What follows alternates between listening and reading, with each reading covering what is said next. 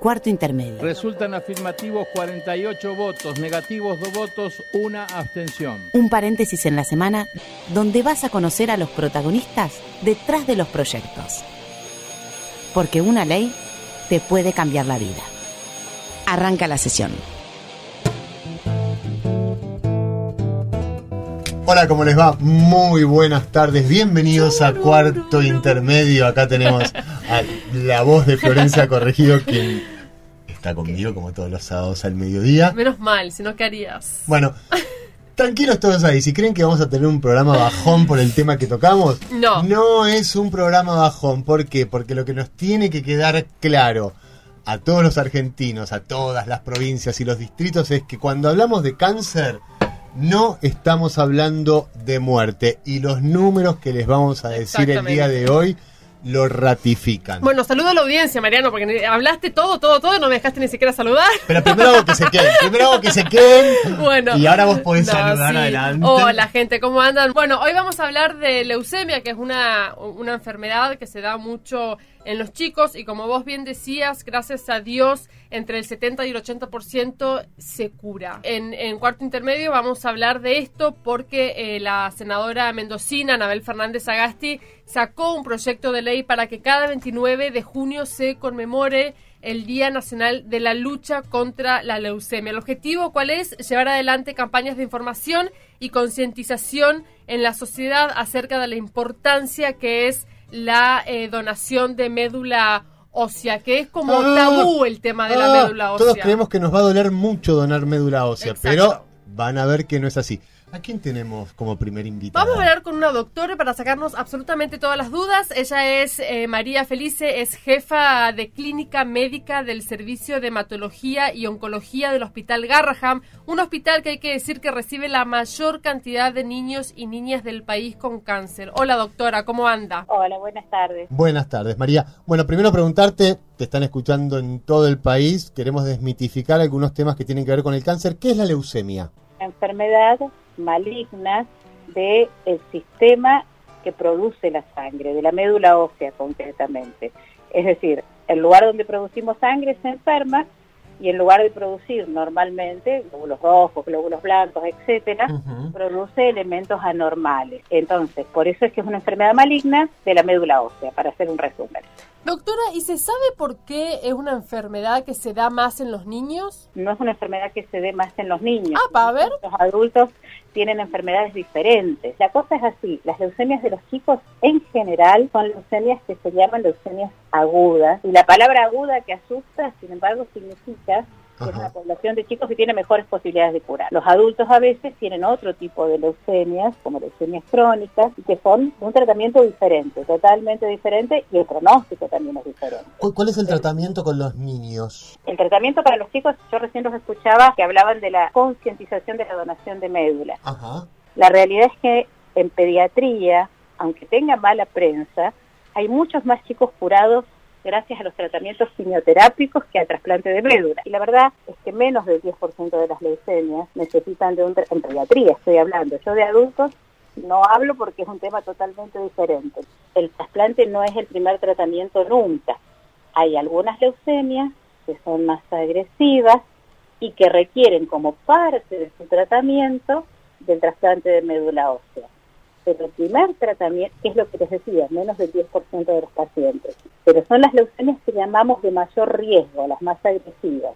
¿Se Eh, sabe, doctora, cuántos casos de, de leucemia en niños hay por año? Nosotros recibimos en el hospital aproximadamente entre un tercio y una cuarta parte de las leucemias del país y tenemos aproximadamente en total durante el año unas 140 leucemias nuevas.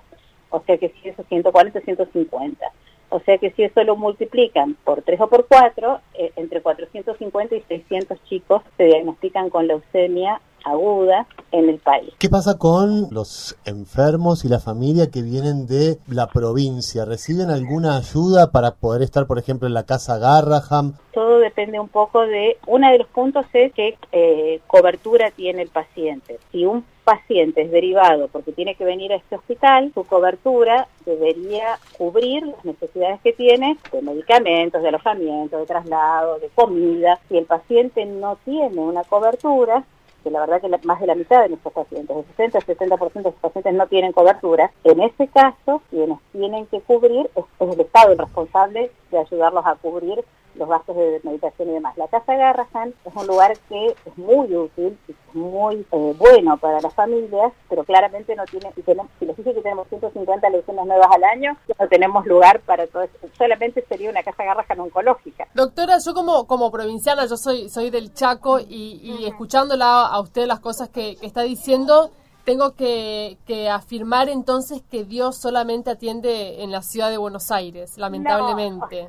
Mira, la cosa es así, por suerte, por suerte, en el Chaco justamente es un buen ejemplo. A ver de gente, eh, a ver, en el Chaco hay gente que se ha formado aquí, hay gente que viene a formarse aquí y eh, tenemos las comunicaciones hoy en día son muy buenas por suerte. Entonces, con el Chaco nosotros trabajamos en conjunto como Hospital Nacional con la mayor parte de las provincias y aparte de recibir los pacientes, hoy en día es muy fácil comunicarse. Entonces, lo que en realidad debería pasar es que las leucemias que tienen más complicaciones y que son más agresivas vengan aquí y las que pueden ser tratadas en su lugar se trata en su lugar. Chaco es un buen ejemplo de un lugar donde hay gente responsable que trabaja muy bien y que está en comunicación. Y la verdad es que lo que hace falta es eso, que todas las personas, los que trabajamos en esto, seamos capaces de decir, esto lo puedo hacer, esto no lo puedo hacer. Derivar.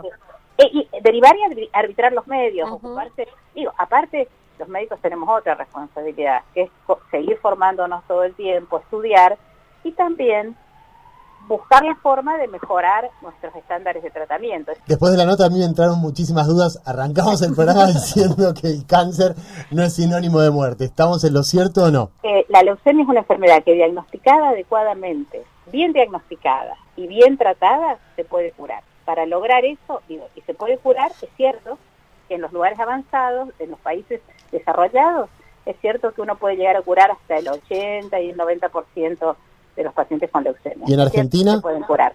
En Argentina los resultados seguramente son un poco inferiores y también difieren de centro a centro y de provincia a provincia. La forma de mejorarlo es trabajar en conjunto y la forma de mejorarlo es que peleemos justamente porque haya más equidad en la distribución del recurso de salud, que eso por ahí es lo que a nosotros más nos preocupa. Seguro. Eh, doctora, muchas gracias por esta comunicación. Un beso enorme. Bueno, gracias a ustedes. Bueno, así pasaba la doctora María Felice de, del Garraham y nosotros estamos hablando de leucemia el día de hoy porque la senadora Anabel Fernández Agasti ha presentado un proyecto de ley para que cada 29 de junio se celebre el día de la lucha contra la leucemia. Y ahora vamos a hablar con Ana Pavoni. Eh, ella y su marido armaron una ONG eh, que se llama Hablemos de los chicos con cáncer. Hola Ana, ¿cómo estás? Hola, buenas tardes, ¿qué tal? Muy, bien, Anita. La primera pregunta, ¿cómo comenzaron la ONG?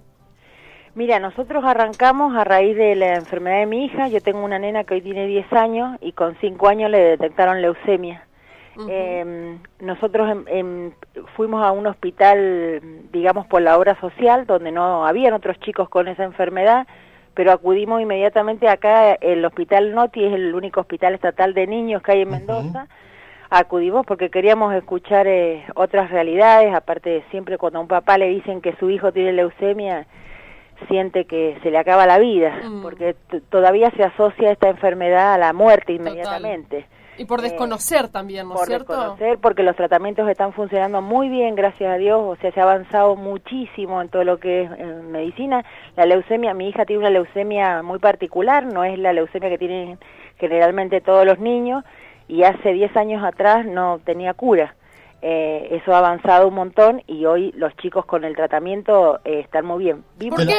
¿Te lo comunicaron bien? ¿Te lo comunicaron mal? ¿Cómo fue? En realidad falta mucha contención en eso porque hay mucha frialdad de, de, parte muchas veces de, los profesionales. Eh, nos dijeron tu hija tiene leucemia y inmediatamente tiene que empezar a hacer quimioterapia. No sabíamos de la enfermedad, no, no entendíamos nada, nos hablaban de valores, de, glóbulos rojos, blanco, mm. eritro, eh, todo y nosotros no entendíamos como le pasa a un montón de papás. Y la palabra quimioterapia asusta muchísimo. Asusta mucho, y más cuando vos decís un niño, no la va a soportar.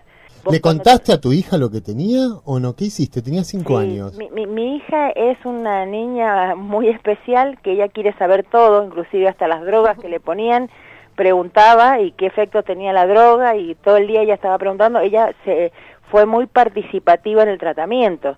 Eh, que yo creo, siempre hay que decirles la verdad, en la medida que se pueda y en la forma que ellos entiendan, hay que decirles la verdad. Y bueno, y que nosotros, para nosotros esto es como una batalla, por eso le decimos guerreros a nuestros niños, porque luchan con una enfermedad bastante severa, pero para, para, para es una enfermedad que afecta al grupo familiar, porque eh, en el caso nuestro, habían otros niños en casa y ellos también sufren porque la mamá inmediatamente se tiene que internar con ese niño en el hospital y deja de atender a los otros niños por una cuestión de salud, pero que los otros niños no entienden. Entonces es, hay un montón de cosas en el medio que digamos es, es ahí donde nosotros eh, también apoyamos, le hacemos contención a la familia también, porque si viene el niño dentro del hospital hay psicólogos, no hay contención para el grupo familiar. Y parece papá que está desesperado, porque vos ves como que tu hijo camina por una cornisa y solo lo puedes sostener de la mano. Ana, eh, ¿ustedes se tuvieron que venir a Capital Federal o se pudieron o pudieron llevarle el tratamiento adelante en Mendoza? Eh, Tamara hizo todo el tratamiento acá en Mendoza porque sí el tratamiento de quimioterapia se puede hacer en Mendoza, pero cuando los chicos van a trasplante de médula ósea, todavía Mendoza no tiene su centro de trasplante, que estamos luchando por eso, tienen que viajar sí o sí a Buenos Aires o viajan a Córdoba. ¿Ella se tuvo que hacer trasplante de médula ósea? No. No. No se hizo y no, pero no se sabe si en algún momento va a tener que hacer. Si la enfermedad vuelve en ella, vamos directamente a un trasplante. ¿Y eso por qué? Eh, porque cuando hay una recaída que se dice de la enfermedad, digamos, la enfermedad viene mucho más agresiva y quiere decir que la quimioterapia no hizo el resultado que ellos esperaban. Entonces, ya el, tratamiento de quimioterapia no tiene, no tiene resultado. Se hace una quimio para matar su médula y se le pone la médula del donante. Mm. Eh, ¿Consiguieron donantes?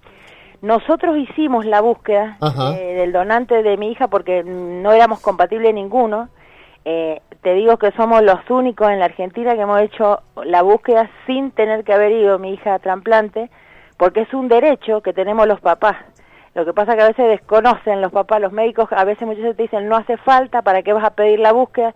La búsqueda se pide porque cuando viene la recaída viene con todo y no hay tiempo. Y ya puedes actuar rápidamente. Hoy se tarda en hacerla, por ejemplo, en el caso de mi hija, que no somos compatibles y hay que salir a buscar ese donante mundial que nosotros necesitamos, se tarda seis meses la búsqueda en la Argentina. Mm. Es una barbaridad y, la enfermedad no espera ese tiempo. Por eso es importante, o sea, yo considero y, y vamos a luchar por eso que desde el día cero, desde el día que le diagnostican la leucemia, se busquen los donantes, cosa que si el niño tiene una recaída o algo, ya tenga el donante y ganamos tiempo. ¿Y cómo, cómo, cómo es, Ana? Está, bueno poder contarle a la gente, porque hay mucha gente que de esto no sabe, que se tarda seis meses y que lo puedes buscar antes. ¿Cómo, ¿Cómo se busca? ¿Cómo es? Mira, primero hay que registrarse. La donación de médula ósea, uno se tiene que registrar como donante. Por eso, viste, cuando salió esto de la ley Justina, que está buenísimo, que es un paso gigante que hemos dado los argentinos, pero no contempla a la donación de médula, si bien dice de tejido, porque deberíamos registrarnos todos los argentinos. Hay que ir a cualquier centro de, de hemoterapia, nos registran, nos sacan sangre del brazo y con esos datos que es el ADN nuestro, nos registran. Eso va a un banco mundial que Argentina está adherida a ese banco mundial. Es uno de los pocos países de América del Sur que está adherida a ese banco mundial. Y en el caso de que se busque un donante, como fue el caso de mi nena, se va a buscar ese banco de datos mundial y, por ejemplo, yo salgo compatible con alguien, me vuelven a citar y me vuelven a extraer sangre del brazo. Es todo periférico, digamos. Esa es la donación de médula, porque hay mucho mito en cuanto a la donación de médula uno cree que le van a entrar en la médula ósea y va a ser doloroso. no sé. Eh, la médula ósea, digamos, lo que ellos te sacan son las células madre y las células madre las tenemos en el torrente sanguíneo. Hace 40 años sí se hacía una punción, pero hoy día no se hace, no se usa más lo de la punción.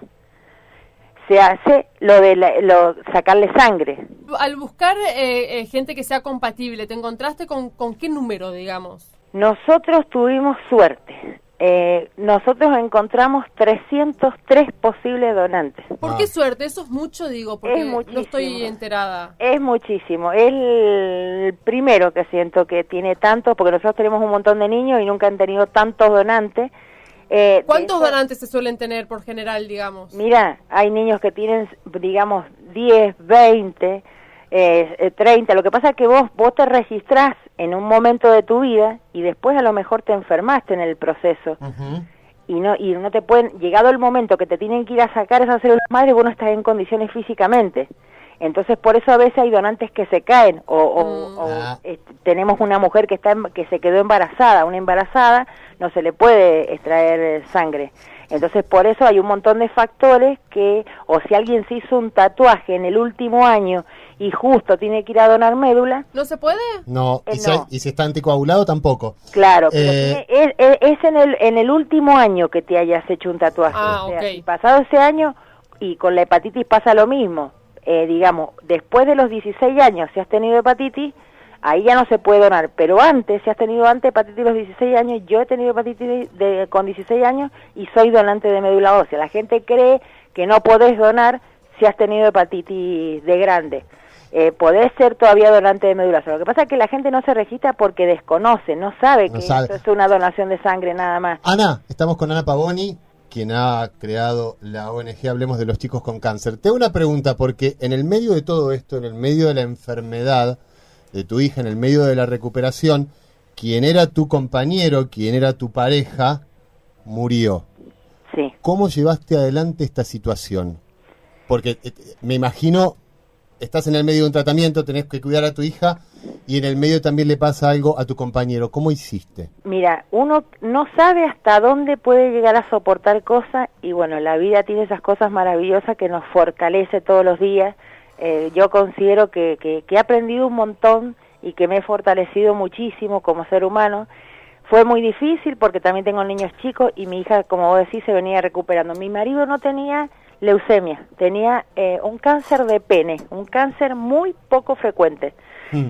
Eh, y no tiene cura. En el mundo entero no tiene cura porque es muy poco tratado. Hoy día, recién con la, con la vacuna, viste, del virus del papiloma humano que se la están poniendo a los varones con 11 años, es para prevenir el cáncer de pene, de ano y de boca.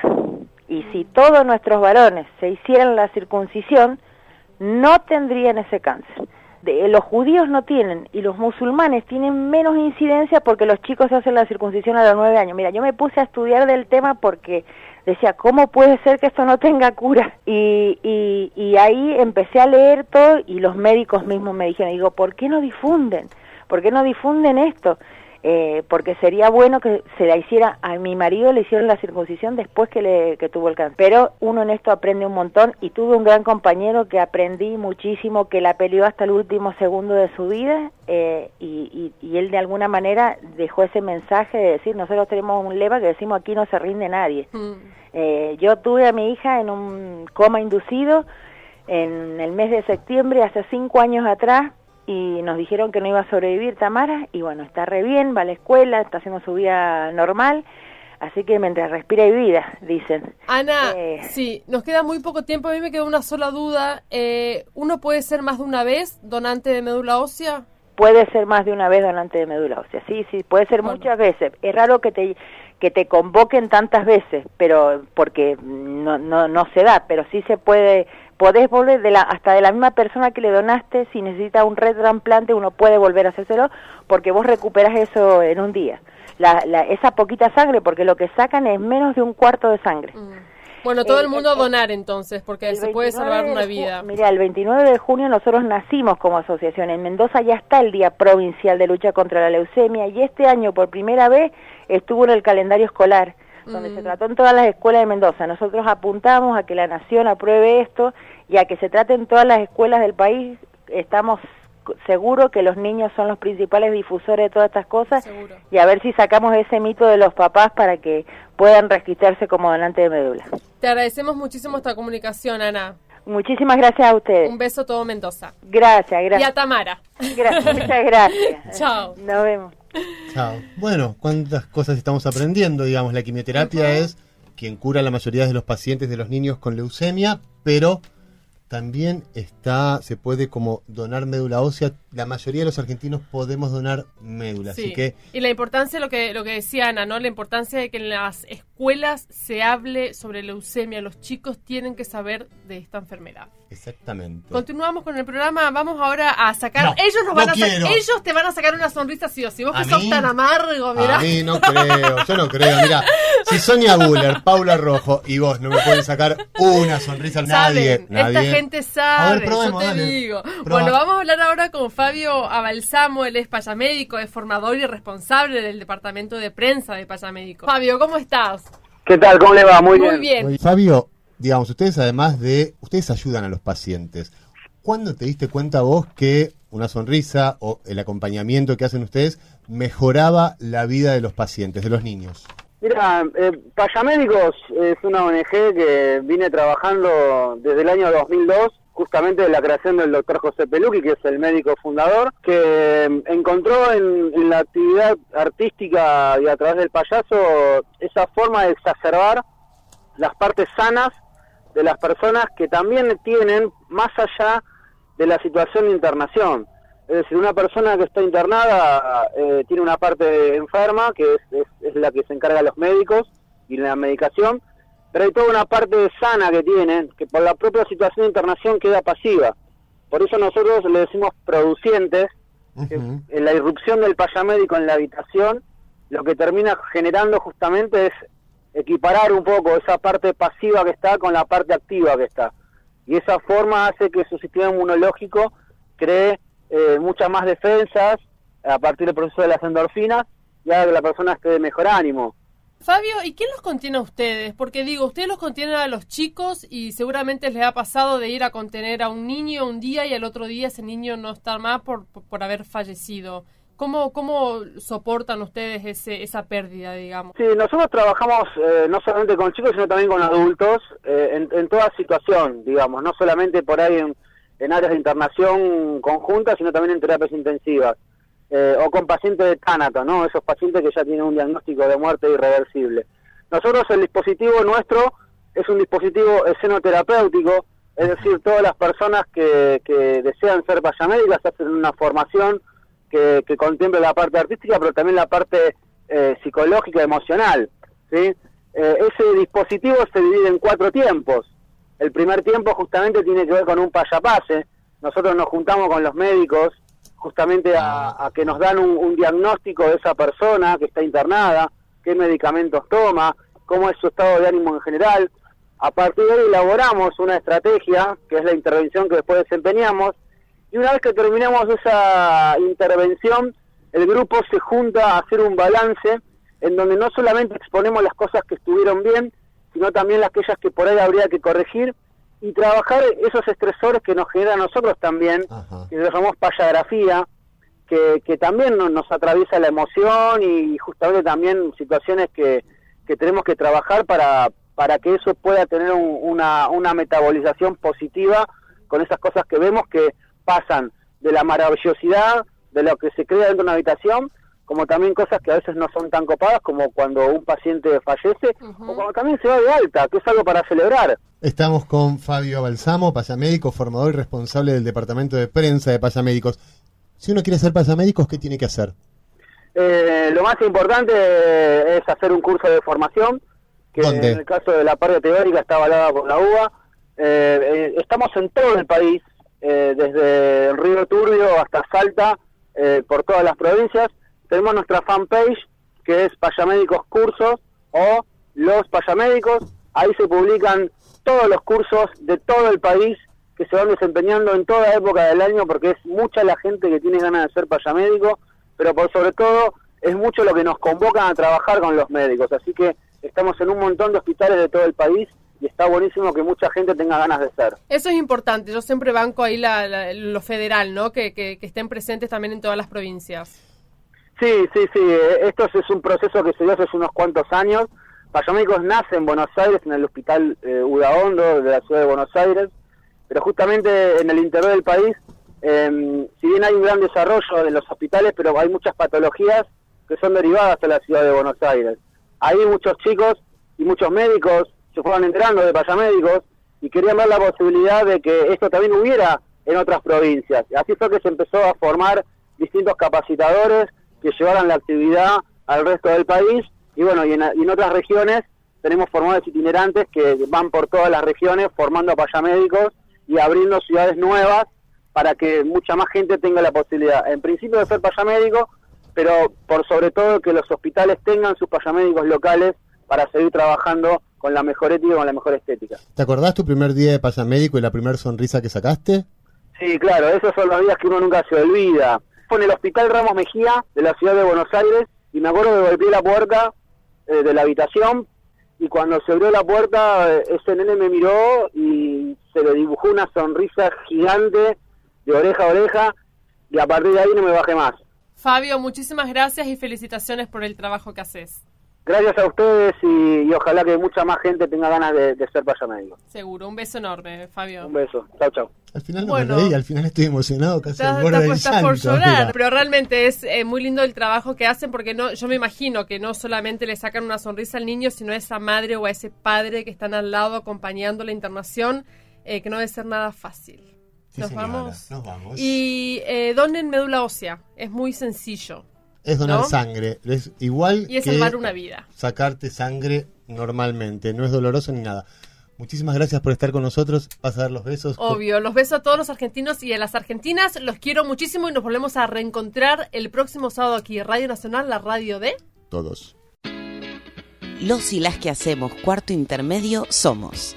En la conducción, Florencia Corregido y Mariano Castro. Producción, Sonia Buller y Paula Rojo. Colaboración periodística, Julia Placeres. Edición, Lino Leguiza. Voces artísticas, Paula Rojo y Julia Placeres. Este programa fue producido por el Senado de la Nación desde la Biblioteca del Congreso de la Nación.